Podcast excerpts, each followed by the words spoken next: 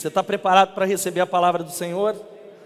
Esta é a terceira mensagem dessa série de sete semanas, essa série extraordinária chamada Vida Mais Que Abençoada. Nós aprendemos há três anos atrás, encorajo você a procurar nos nossos canais sobre uma vida abençoada. E nós falamos, aprendemos sobre fidelidade, sobre generosidade, sobre dízimo, sobre oferta. Aprendemos que a primeira chave é dar para Deus. E você não pode, olha aqui para mim, essa introdução eu quero repetir algumas coisas, dar mais para Deus do que Ele deu para você.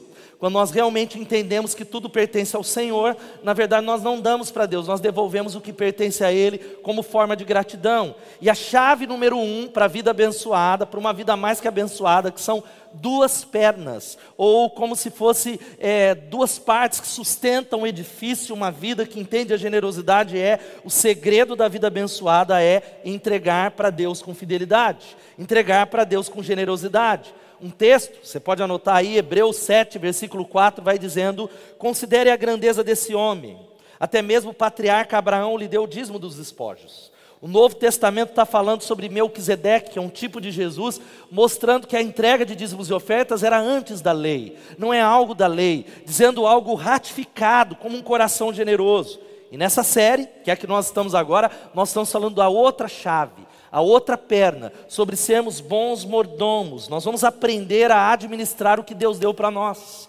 Não é só dinheiro, mas é administrar meu casamento, administrar a criação de filhos, administrar os dons, administrar as oportunidades como bons mordomos. E a chave número dois é de que o segredo da vida mais que abençoada é administrar para Deus com sabedoria. Quem pode dizer amém?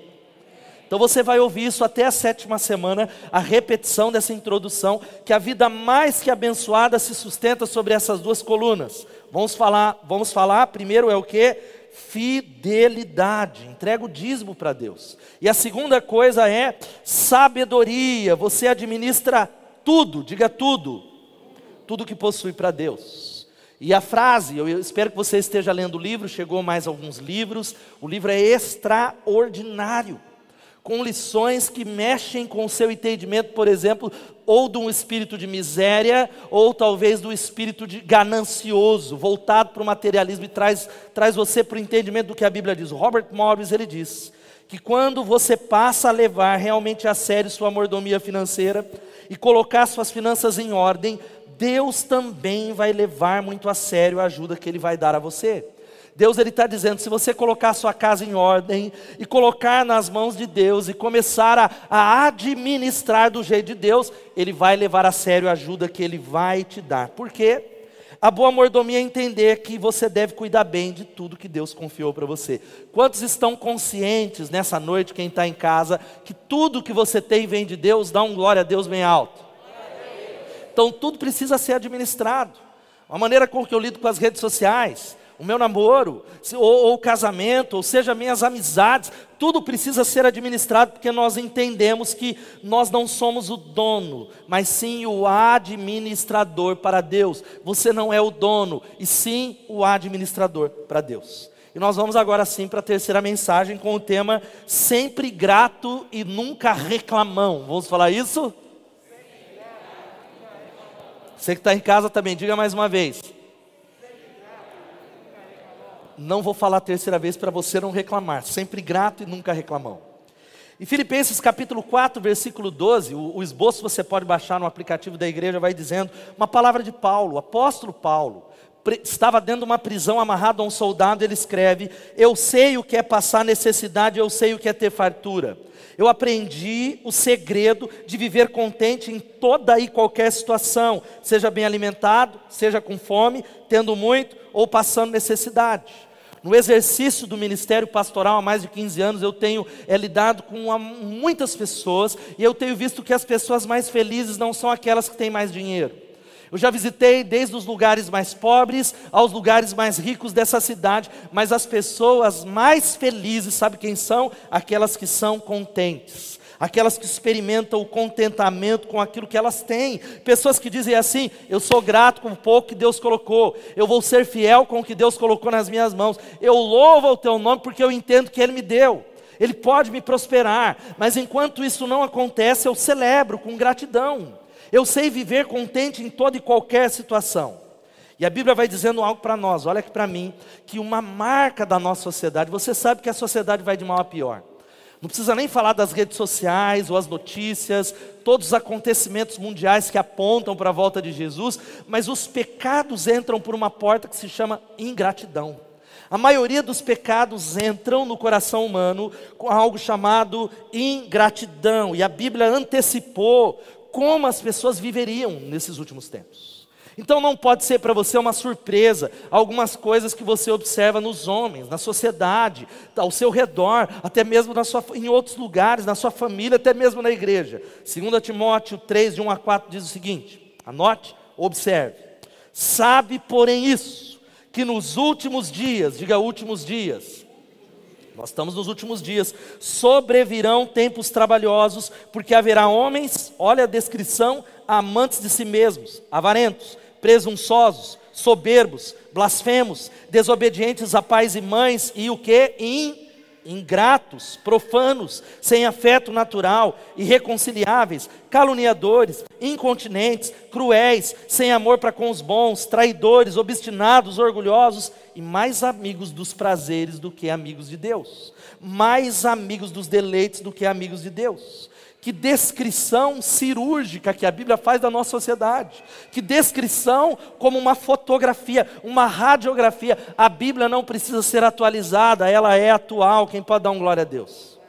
E eu abro essa palavra fazendo uma pergunta para você: como é que está hoje? Você que está em casa agora, como está o seu coração agora? Como é que está o seu coração hoje? Satisfeito? Pleno? Satisfeito em Jesus ou insatisfeito e reclamão? Ou talvez a murmuração tomando conta de quem você é. E eu, hoje pela manhã, eu falei algo que Deus chamou o povo de, dele. Quantos são de Jesus? E você diz, eu sou um crente em Jesus, eu sou um membro do povo de Deus. Quem é crente nessa noite, diga amém. Deus chamou você para ser diferente. Ser diferente, hoje eu observo, eu tenho falado, não só na igreja que eu pastoreio, o retrato não só da juventude, da sociedade, do povo de Deus, que parece com as pessoas do mundo. E eu não estou falando só da maneira de se vestir, mas os valores. Talvez as pessoas, e você precisa avaliar a sua vida nessa noite, as pessoas parecem com aqueles que vivem lá fora. Talvez a única diferença, sabe qual que é? Que você vem à igreja. Talvez você vai à célula, ou talvez porque você diz, eu amo Jesus. Jesus, Jesus, Jesus, mas a maioria, ou Jesus que a sociedade adora, é um Jesus genérico, não é o Jesus das Escrituras. É um Jesus moldado, customizado à imagem e semelhança da nossa sociedade. Um Jesus que concorda com a nossa vida errada. Um Jesus que é paz e amor e parece que fumou um baseado. Um Jesus que não tem a ver com a Bíblia, que é poderosamente amoroso, mas ele é cordeiro e leão. Cordeiro e leão. O Jesus que nos chama a nos alinhar com ele. Nós somos chamados para ser diferentes. Quem pode dizer amém? E quando se trata do aspecto da gratidão, nós precisamos estar anos-luz das pessoas que estão no mundo. Eu falei hoje pela manhã e eu creio que depois você vai ver um vídeo de que a maioria de nós que está aqui e só o fato de estar em casa, nós temos mais do que a maior parte do mundo inteiro. Você sabia que uma grande parte da população mundial, uma grande parte, uma, talvez metade da uma grande porcentagem, não vou falar os dados aqui, vivem abaixo da linha da pobreza? Uma grande parte da população do mundo vive com menos do que 10 reais por dia. Eu tenho certeza que talvez, provavelmente, a sua situação é muito melhor. Existe um poder quando nós falamos, Deus, eu vou ser grato. Isso abre uma chave para a prosperidade. Abre uma chave, e essa palavra ela é meio roubada pela teologia, né? pelas igrejas que estão lá na televisão, ou a palavra abundância de Deus. Eu quero ver com você um vídeo do Pedro do Borel. Quantos conhecem o Pedro, missionário, um homem de Deus que já veio à nossa igreja? E ele lidera no Jardim Gramacho, talvez um dos maiores lixões do Rio de Janeiro, um lugar onde, através da vida deles e de tantos voluntários, ele está transformando em um jardim. E ali há gratidão, ali há celebração, e eu queria que você assistisse esse vídeo.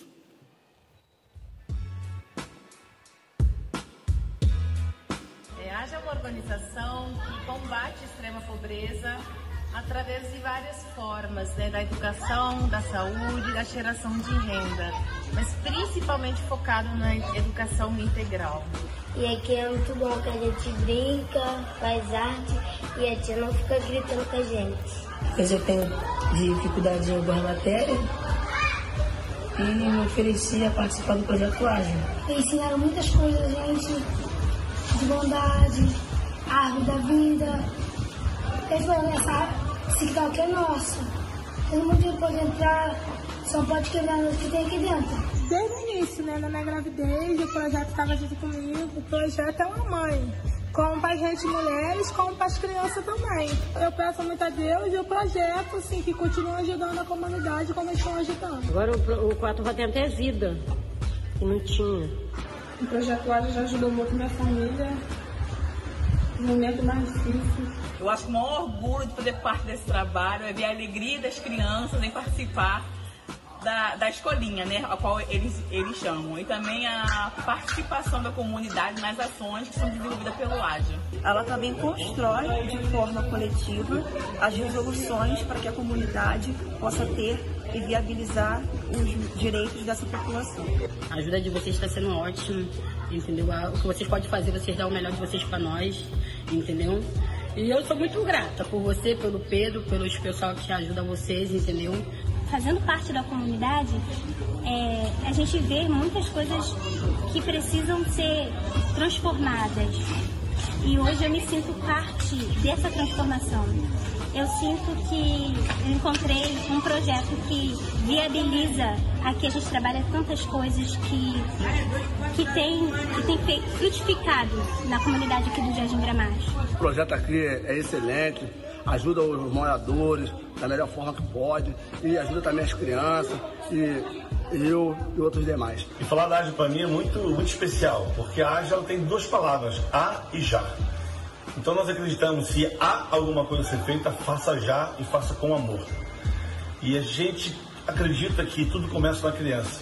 E o nosso desafio é colocar os valores corretos no coração de cada criança, construir pontes, fazer com que elas possam atravessar e lá na frente viver uma nova história. Nós somos muitos. Assim que eu acredito a Asco. Somos diferentes. Existe uma diversidade muito grande e a gente quer construir junto com cada criança na sua unidade chamada Jardim Gramacho.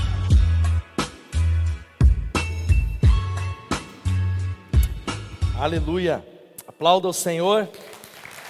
E quando você tiver a oportunidade, como eu tive de estar lá no Jardim Gramacho, você vai ver crianças celebrando, sendo gratos. Gratos por aquilo que eles têm recebido, porque existe algo poderoso no poder de um coração agradecido. Existe algo, é ter redundante, um poderoso poder no coração agradecido, porque você não mudará a sua realidade com ingratidão. Não é possível, olha que para mim, você que está em casa, não é possível mudar a realidade familiar profissional, social, espiritual, reclamando. Não tem como. Talvez algumas coisas não mudaram a atmosfera, o favor de Deus não caiu porque você tem reclamado. Talvez um casamento não foi curado porque você tem reclamado. Talvez uma célula não multiplicou, pessoas não foram salvas, a sua situação financeira por causa da ingratidão. E talvez a maior definição de reclamação é essa: reclamar é falar para a pessoa errada que não pode resolver. Reclamar é falar para alguém que não pode resolver, não importa, ah, mas é para minha esposa. Eu estou desabafando com o meu marido, eu estou desabafando com um amigo. Reclamar é falar com quem não pode resolver. Então, fale com quem pode resolver na oração. Reclamar é o oposto da oração. Quando nós oramos, existe um Deus que diz: Eu estou com ouvidos abertos ao clamor do meu povo. Eu estou com ouvidos abertos àquele que clama no nome de Jesus. E, gente, eu não preciso você, eu quero que você vá tirando uma radiografia no poder do Espírito da, na sua vida, nas suas atitudes, porque quem reclama não sabe que reclama. Quem é murmurador, eu me pego em muitas circunstâncias, sabe, justificando a reclamação, justificando algo, justificando uma circunstância, dizendo, não, eu estou falando a verdade, mas nós vivemos um tempo de o quê? Epidemia ou uma pandemia de murmuração. É, uma pande é algo mundial, é algo do coração humano existem algumas consequências diretas que talvez você está colhendo da reclamação. Primeiro, era para ter um U ali, mas se tiver, mau humor. Mau humor. Mau humor. Mau humor. A Bíblia diz: não se associem com aqueles que vivem mal-humorados. Você conhece alguém assim? Alguém que você diz assim, bom dia, só só para você. Conhece alguém? Ele diz, eu só fico bom depois que eu acordar, lá para 5 da tarde até as 5 e 15. Conhece? Jeito que ele acorda sempre com o pé esquerdo, ele sempre reclama. Parece que ele, ele chupou, não é, não é, não chupou um limão, ele chupou uma dúzia de limão. É alguém que no trabalho não chega perto dele porque ele é mal-humorado. Outra consequência é atritos dos relacionamentos. Porque ninguém aguenta alguém que vive com a cara fechada. Ninguém aguenta que diz, não, mas eu sou sério, meu pai me ensinou que eu não tenho que sorrir. Dá um sorriso aí por trás das máscaras, irmãos. Você sabia que na pandemia os olhos sorriem, louvado seja Deus. Outra consequência, sabe qual é? Ansiedade. Quanto mais enxergamos o que é negativo, quanto menos nós adoramos, maior vai, aumentando a nossa preocupação, mais vai aumentando o tamanho do problema. E a quarta coisa é o pecado do ressentimento. Ressentir é sentir talvez uma, um, uma amargura e é contra Deus, talvez é olhar para Deus. Eu sei que tem pessoas ouvindo essa palavra, ou talvez vão assistir depois, dizendo assim: eu tenho ressentimento contra Deus, porque eu não cheguei profissionalmente onde eu acho que Deus deveria me levar. Deus ele foi injusto, a porta não se abriu, ou talvez houve algo que veio contra a minha vida, um problema, ressentimento. E tem uma frase do Robert Morris que essa eu queria que você levasse embora. Você não ouviu nada do que eu preguei, algo que tem a ver com reclamação. Pare de financiar coisas que você não pode pagar. Vamos falar isso? Você tem que falar com convicção, que é um poder. É, isso aqui é uma chave para libertar você. Glória a Deus, aplaudo o Senhor, isso traz libertação. Pare de financiar o que você não pode pagar. Uma das coisas mais comuns, e eu quero citar uma delas, é você comprar um carro que não tem a ver com a sua realidade. Porque você colocou, encasquetou na sua cabeça que você é filho do rei. Deus me colocou como cabeça e não cauda. E você cita a Bíblia. Eu posso todas as coisas daquele que me fortalece. E aí você vai lá para financiar. Você não tem orçamento. Você diz, dá para pagar. E aí você financia um carro de 60 meses, que parece que cabe no seu orçamento, mas você não calculou uma série de coisas. O seguro do carro, o IPVA durante três meses, que é quase o valor de uma parcela, uma série de coisas, o combustível, que está cada vez mais caro, daqui a pouco tem que andar de bicicleta, tem bikers na nossa igreja, o povo aqui é abençoado, bikers, caminhada, e aí sabe o que começa a acontecer? Você vai se enrolando e começa a querer se livrar da dívida. Você pagou apenas 20 parcelas, que não é nem o pedaço de todos os juros do carro. Depois que você paga um carro, a vigésima parcela, você não começou nem a pagar todos os juros ainda. E aí você chega de mil, pega esse carro, por favor. Eu, eu, nem cobro as 20 parcelas, vamos lá, não consegue vender. E sabe o que, que acontece? Um rolo. Por isso eu quero dizer algo para você: seja contente com a sua realidade, amém? Cuide bem do carro que você tem, louvado seja Deus, amém? E aí tem uma pergunta que no curso do sábado nós vamos falar uma frase que é a seguinte: se todas as pessoas do mundo fossem cegas, você se vestiria do jeito que você se veste? Você talvez gastaria com o tanto que você gasta de roupa? Você andaria no carro que você anda? Certamente porque nós estamos preocupados, sabe o quê? Em mostrar para pessoas que muitas vezes não estão nem aí para nós, que não vão pagar as nossas dívidas, uma pessoa que nós não somos. Eu me lembro, eu não consegui a foto, tentei achar. Há mais ou menos 10, 12 anos atrás, um dos primeiros carros que eu e Elô tivemos lá, que era o nosso palinho prata, e era o que a gente podia. Era o que a gente tinha, eu me lembro que a gente vinha para Bethesda, era Evinho, era teclado, era guitarra, era Rafa, era bateria, era Elô, era gente do Parque Piracicaba, eram umas 10 pessoas. O povo falou, ele tem uma van, não, é um palio, que cabia cinco pessoas, ele via orando Deus, que a polícia que não tenha gente na virada do Santa Terezinha, mas sabe o que, que nós aprendemos desde lá atrás, eu e Elô, e a gente vem carregando até hoje, porque muitas pessoas vinham à igreja, por que, que você tem um carro como esse ainda? Por que, que você, você não comprou um novo carro? Porque é melhor ter paz do que ter dívida. Melhor ter paz do que ter dívida. Você pode dizer isso, melhor ter paz do que ter dívida? Irmão, então às vezes na vida é melhor dar um passo atrás para depois você dar outros para frente. Às vezes é melhor retroceder. Não é possível, não dá para ter de uma vez. Coloca na sua cabeça, em nome de Jesus, casa, carro, viagem internacional, roupa, sei lá o que for, comer nos melhores restaurantes. Não, não. É uma coisa de cada vez. é planejado. Louvado seja Deus, assim tem sido na minha vida e na vida de muitos irmãos que eu convivo há muitos anos nessa igreja. Um passo de cada vez, um passo de cada vez, melhor ter paz do que ter dívida. E sabe o que acontece? O Senhor abençoou, o Senhor tem abençoado, e isso vai acontecer na sua vida também. Você crê nisso? Louvado seja Deus. Agora veja só: reclamar não paga contas. Repita comigo e diga assim: reclamar não paga contas. Por isso, tome atitude, não adianta você ficar chorando, ah, Senhor, eu já fui na campanha, eu gosto de prosperidade. Tem crente que gosta da campanha, tem gente que não gostou e tem gente que amou. Evite compras novas. A melhor coisa que a gente diz, o Senhor vai derramar graça sobre a sua vida, mas Ele quer que você coloque ordem na sua casa. Há muitos irmãos que estão endividados, eles choram no altar de Deus. E aí, Deus, o Senhor não veio. E aí Deus fala, filho, você não me consultou para comprar isso. Você colocou meu nome lá sem perguntar se eu estava te dando sim. Você foi lá e entrou, e, e, há algo que o Robert Morris diz que é o seguinte: cuidado, porque sua mente tem um poder incrível de justificar as suas compras. A minha mente tem um poder de justificar a compra dos meus livros extraordinariamente. Não para de chegar, mas livro vem para o púlpito. Mas aí eu estou lá, hoje eu estava lá para comprar mais um. Aí eu comecei, eu ia clicar, e aí eu justifiquei, não, mas é uma série que eu vou pregar em 2023, eu já vou comprar já, para estar aqui. A nossa mente tem um poder de justificar, ainda mais em tempo de crise. Acerta a sua vida, então entre pelas portas de louvor e adoração e ação de graças. A sua vida vai ser transformada em nome de Jesus ande de tanque cheio, coloque a culpa no seu devido lugar. E aí eu quero ler um texto com você nessa noite e rapidamente, citando rapidamente alguns conselhos para você viver uma vida de gratidão. Quantos estão preparados aí?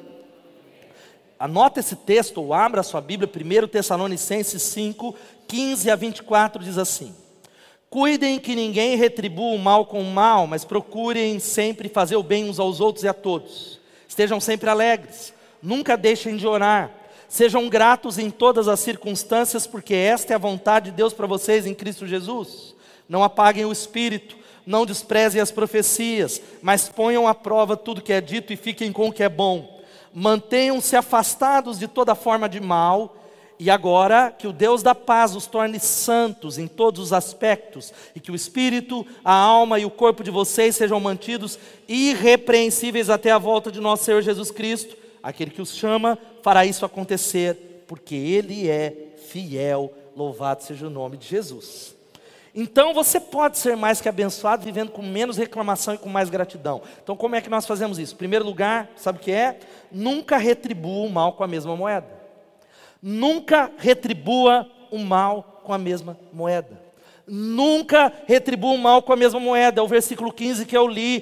Tenham cuidado. Tenham cuidado prestem atenção, que ninguém retribua o mal com o mal, mas sejam sempre o que? Bondosos uns para com os outros e para com todos. Sabe porque nós entendemos aqui? Não há uma outra maneira de vencer o mal. O mal não vence com o mal. A Bíblia diz que o mal vence com o bem. Louvado seja Deus porque nós somos chamados para abençoar. Esse é o seu chamado. Se você é crente de verdade, não Nutella, tem o crente raiz que é crente de verdade e o crente Nutella, uma multidão no Brasil. Se você é de Jesus, você é chamado para abençoar as pessoas. Glória a Deus. Você chega em todos os lugares dizendo: Eu sou uma fonte que jorra para abençoar. Eu estou no meu trabalho procurando um radar para de alguma maneira abençoar, para dar uma palavra, uma profecia, uma oração, um sorriso, um abraço não está podendo tanto, fazer e servir as pessoas. Eu quero abençoar as pessoas para que elas vejam Jesus do jeito que eu vi. Eu quero abençoar o meu vizinho, eu quero abençoar o meu patrão, eu quero abençoar a minha família para que eles vejam a Jesus como eu vi, como eu encontrei a Jesus. E por isso, a Bíblia diz que quando somos dele, quantos são deles aqui, digam amém. Há em nós uma nova natureza. A Bíblia diz que nós somos chamados filhos de Deus. A natureza de Deus é colocada em nós. O Espírito Santo habita em nós. Por isso, quando alguém nos trata mal, sabe o que nós vamos fazer? Nós vamos tratar bem, porque nós somos parecidos com o nosso Pai. Quando alguém me distrata numa fila de banco, me distrata num supermercado, me distrata seja onde for, a minha reação, porque a minha natureza é semelhante a Jesus, é tratá-lo bem, não é pagar na mesma moeda, porque eu pareço com meu Pai, eu pareço com Jesus Cristo, a minha natureza está sendo transformada. É o que Jesus ele diz no Sermão da Montanha, você já conhece. Olha, se vocês tratam bem aqueles que tratam vocês bem, vocês não fazem nada demais, porque os pagãos fazem a mesma coisa. As pessoas que não têm Deus fazem do mesmo jeito. Amai aqueles que vos perseguem, amai os vossos inimigos, orai por aqueles que vos perseguem. A Bíblia diz que se alguém bater na sua face direita, isso aqui é palavra de Jesus. Ele diz que o que você tem que fazer? Da outra face. Da outra face, se alguém te obrigar a caminhar uma milha, caminha duas com ele. Esta é a ética do Evangelho. Este é o chamado para o povo de Deus. Você pode dar glória a Deus? Não é um chamado para violência, não, gente. Não é um chamado, o mundo está tão pulverizado. Nunca retribua o mal com a mesma moeda. Segunda coisa, escolha a alegria em todas as circunstâncias. Sabe o que diz o versículo 16? Alegrem-se. Vamos falar isso? Desse jeito que vocês estão alegres, o mundo não vai conhecer Jesus. Vou falar todos juntos? Aleluia, com alegria, glória a Deus. Domingão, a música do Fantástico não tocou, não precisa chorar ainda não. Escolha, meu irmão, ser positivo, propositivo, busque o contentamento e a satisfação, escolha a alegria nessa noite. É algo que nós temos ensinado nessa igreja de que seja satisfeito com Jesus, porque quem tem Jesus não tem falta de nada. Muitas vezes a nossa alma, ela tenta se apegar a algo externo, aquilo que está faltando, a gente olha e compara. Aí diz: se eu tiver essa casa, se eu tiver esse carro, se eu tiver isso, eu vou ficar satisfeito. E sabe o que acontece? Quanto mais reclamação, mais você quer beber de uma água que não pode satisfazer seja sexo, seja relacionamento, seja atividade na igreja, seja talvez o desenvolvimento de uma empresa, mas eu quero dizer para você que satisfação plena você só encontra em Jesus, e você já tem Jesus. Quem tem Jesus tem tudo. Quem pode dizer amém? Agora veja só, seja satisfeito com Jesus e insatisfeito com a sua vida cristã. A única coisa que você deveria estar insatisfeito é com a sua vida cristã, no sentido de que você diz: eu preciso crescer, eu quero crescer, eu vou crescer, eu vou buscar a Deus, eu vou jejuar, louvado seja Deus, irmão, diga amém.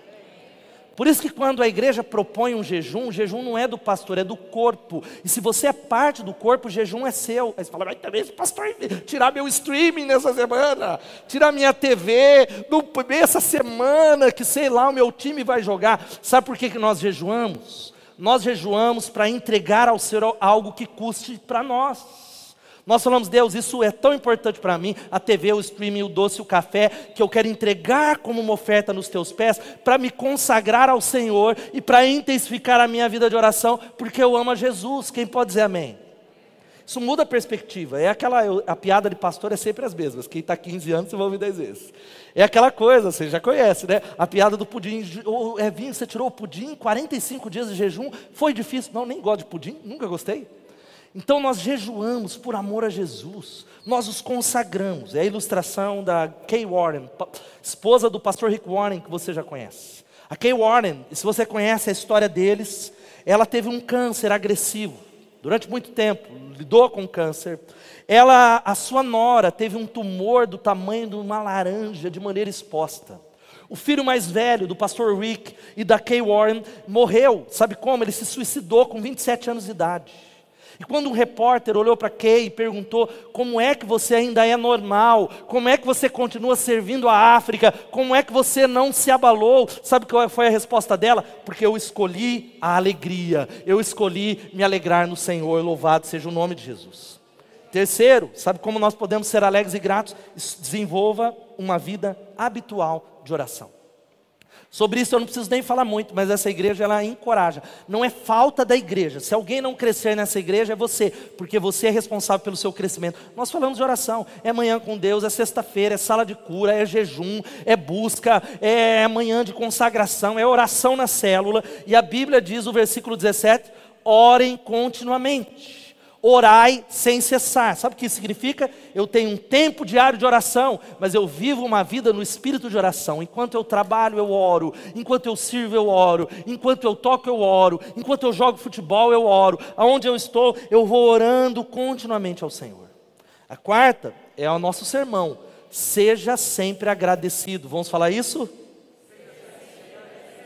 É o versículo 18 que você deveria memorizar. A Bíblia diz: Deem graças em todas as circunstâncias, porque esta é a vontade de Deus para vocês em Cristo Jesus. Em tudo dai graças, porque esta é a vontade de Deus em Cristo Jesus. Deem graças em quantas coisas?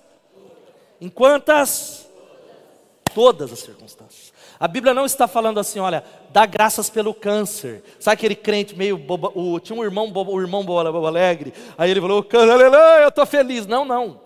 Não é pelo câncer, é no câncer, é na luta, é na enfermidade, é em todas as circunstâncias nós escolhemos alegria e dizemos: Senhor, eu não entendo, Senhor, eu não compreendo os seus caminhos, Senhor, mas eu louvo o teu nome, porque eu sei que o Senhor é soberano, eu sei que o Senhor está construindo uma história, e eu louvo o teu nome porque é a tua vontade, e o Senhor vai transformar o mal em bem. Mantenha o meu coração preparado para a tua glória. Deem graças em todas as circunstâncias. E aí eu pergunto: a enfermidade entra nisso, sim ou não? Sim ou não? O divórcio entra nisso, sim ou não? O desemprego entra nisso, sim ou não? O Covid entra? Vocês estão com dúvida, né? Então vamos ler aqui, dá uma olhada, abre a Bíblia, porque você pode achar que fui eu que escrevi isso. Deem graças em todas as circunstâncias. Eu queria que você assistisse um vídeo que nós veiculamos no início do ano e prestasse muita atenção e fosse agradecendo a Deus por tantos motivos.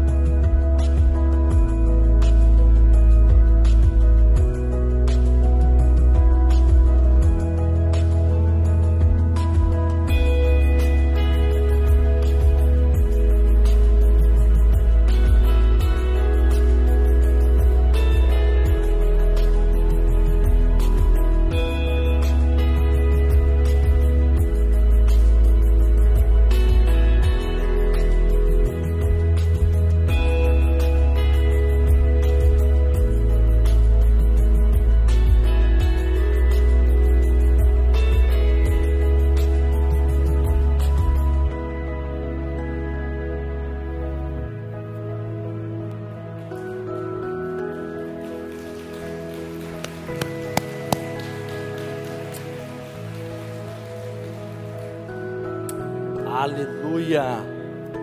86.400 vezes por dia. Obrigado, Senhor, porque nós não somos dignos de tudo aquilo que a gente tem, é graça do Senhor. A quinta razão, sabe qual é? Como é que a gente pode manter a gratidão? Mantenha o fogo do Espírito aceso. Mantenha o fogo do Espírito aceso, mantenha o fogo do Espírito aceso. Você que está em casa, mantenha o fogo do Espírito aceso. É o que está lá nos versículos 19 a 21 que diz: Não apaguem o espírito, não tratem com desprezo as profecias, ponham à prova todas as coisas e fiquem com o que é bom. Celebre e receba as profecias que Deus está dando no chão, na célula, no púlpito. A palavra, a profecia, a palavra direta, a palavra através do ensino, através da sua célula, através do corpo, isso fomenta a sua espiritualidade. Tudo isso que nós estamos falando é colocar fogo, mantenha a chama acesa do Espírito Santo. Um texto que eu li hoje pela manhã e eu quero que você é, decore, não está na tela, mas que você, é um texto extraordinário de Levítico capítulo 6, versículo 12, que diz o seguinte: a Bíblia diz: enquanto isso, o fogo do altar será mantido aceso, nunca deverá se apagar a cada manhã, diga a cada manhã.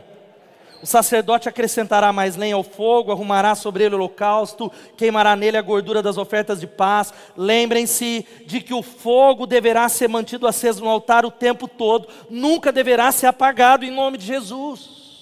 Sabe qual é a razão porque muitas pessoas desanimam da fé cristã? Sabe porque muitas pessoas vão embora da igreja? E essa semana eu abri uma caixa de perguntas, me perguntaram, alguém, com muita sinceridade, pastor, por que, que vir ao culto era tão fácil e hoje se tornou tão difícil? Sabe qual é a resposta que eu dei? Porque começa aí, tudo começa no esfriamento do relacionamento com Jesus. Não importa o quanto ele está na sua boca, mas esfriou, e você precisa colocar fogo no altar em nome de Jesus coloca lenha todas as manhãs, vá à célula, esteja com pessoas, ande com pessoas, não falte no culto, jejue, busque a Deus e não apague o Espírito Santo. Quem pode dar um glória a Deus por isso?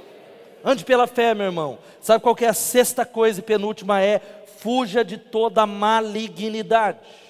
Fuja de toda malignidade. O que está lá no versículo 22, afastem-se de toda forma de mal. Outra versão diz: abstende-vos de toda aparência do mal. Fuja. Se tem a aparência do mal, foge. Se parece, se é apenas uma forma, mesmo que você não tenha certeza, saia, afuja de toda malignidade, seja obra, seja lugar, seja instituição, seja pessoa ande perto de pessoas que te colocam perto de Deus em nome de Jesus. Pode dizer amém? Ande perto de lugares que vão fomentar e colocar fogo na sua fé. Ande com pessoas que vão te corrigir. Porque leais são as feridas de quem ama do que os beijos de quem odeia. Desconfia de amigo que quando você não está andando na vontade de Deus, ele é o fomentador para você ir para longe do propósito de Deus. Não, é normal, curta a vida. Eu me lembro de uma passagem, você conhece, Jesus estava perto de ser crucificado e ele relata isso para os discípulos. E sabe o que, que Pedro faz? Pedro olha e ele repreende Jesus. Jesus está amarrado essa, essa palavra, é vitória, porque se o Senhor não cuidar de você mesmo, quem vai te cuidar? E Jesus começa a pensar: é verdade, se eu não me amar, quem vai me amar? Se eu não cuidar de mim mesmo, eu não vou cuidar. Você está certo, Pedro. Que cruz o que? Eu quero é vitória, eu quero prosperidade. Foi isso que Jesus disse? Talvez é o discurso que está em muita boca aqui, dizendo: Olha, Fran, Débora, se você não cuidar do ser não se amar, quem vai amar cuida de você. Que se negar, morrer em favor dos outros, que isso? O que, que Jesus fala para Pedro? Arreda-te, Satanás, porque você não cogita as coisas do céu, mas a coisa dos homens. Sabe o que significa? Foge da aparência de gente que vai falando discurso que não tem a ver com a Bíblia coisas que não tem a ver com você dividir, porque tudo que Deus vai dar para você é para repartir. Tudo que Deus ele entrega na sua mão é para abençoar pessoas e o reino dele em nome de Jesus. Vá a lugares que fortaleçam o seu espírito. Ouça música boa. Amém ou não? Ah, é música gospel, depende, tem música gospel que é ruim. Tem muita gente que pergunta, pastor, é música do mundo? Tem pais que perguntam, minha filha é música do mundo? Não, a questão não é a música, é letra. Essa letra te leva para mais perto de Deus, faz você enxergar o Criador naquilo que foi composto, naquela voz, naquele acorde. É algo que você diz, uau, porque quem aplaude a criatura aplaude o Criador. Quando você vê uma performance e você aplaude alguém, você está dizendo, eu reconheço a imagem de Deus ali. Agora existem músicas que não precisa nem de teologia para avaliar. É cada, e não estou falando nem do ritmo, que você olhou, é, nem vou citar no público, que é pecado. Só por aí, o crivo. É só por aí. Vá a lugares em nome de Jesus, é a última coisa. Busque a santidade como estilo de vida. Busque a santidade como estilo de vida.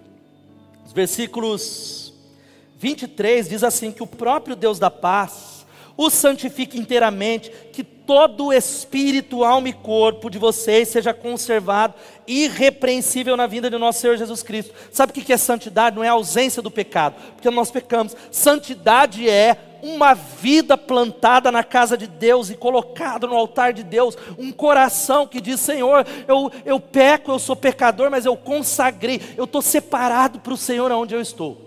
Seja como pastor de tempo integral, ou seja como um frentista, como um vendedor, como um professor, eu sou santo, eu estou andando em intimidade para agradar o coração de Deus. Essa é a diferença entre dar testemunho e ser testemunha. Há muita gente que não é uma coisa nem outra. Tem crente que está online, não é uma coisa nem outra. Nunca usa rede social para falar de Jesus, nunca postou um versículo, porque ele é um agente secreto de Jesus. Melhor eu ficar escondidinho aqui, só Deus sabe. Agora, tem muitas pessoas que dão testemunho, mas não são uma testemunha, porque não foram transformadas. A santidade é pedir, Jesus me transforma a tua imagem, a tua semelhança. Eu quero ser alguém que seja um, um pequeno Cristo. Isso tem a ver com integridade. Você é diferente. Amém ou não? Você é diferente. Você precisa dar testemunho, ser sal para mudar a sociedade, levar o prejuízo em muitas circunstâncias por causa da sua fé e dizer: Eu creio que o Senhor me julgará, eu creio que o Senhor vai me honrar, eu creio que é Deus que conduz a minha história, eu creio porque eu quero sinalizar Jesus, ser parecido com Jesus, ser um Jesusinho. A igreja precisa ser um pé de Jesus, um Jesuseiro. Ter o cajueiro e o Jesuseiro, que vai é, é, ministrando para formar pequenos Jesus. Sabe quem é o pequeno cristão? É pequeno Cristo. Sabe o que isso significa? Eu penso como Jesus, eu quero ir nessa direção. No meu namoro, cada postagem, cada reação, cada palavra, eu penso porque eu tenho a mente de Jesus. Louvado seja o nome dele. Por isso, meu irmão, cultive o coração agradecido. A insatisfação leva a gente a tomar decisões financeiras insanas, como eu falei. Você Está tão insatisfeito às vezes aqui, o que, que você faz? Amanhã eu preciso ir para o shopping. Aí você vai, aí você está tão no, buraco, que você fala, estou nem aí, Jesus vai voltar, e você compra, aí você compra aquelas sacolas. Quem já teve essa experiência de você estufa até o peito lá, né? É bom comprar ou não é, irmão? Levanta a mão. É. É, é há, um prazer transitório, mas aí quando você chega em casa, você fala: o que, que eu fiz? o vazio não vai embora. A ingratidão ela fomenta compras que talvez você não precisa. Todo salvo tem muito a agradecer. Eu fecho com a palavra do, do pastor Robert Morris que ele diz: dentro do peito de cada mordomo cristão bate um coração fiel e grato. Você recebe essa palavra? Aplauda o Senhor e fique de pé no seu lugar.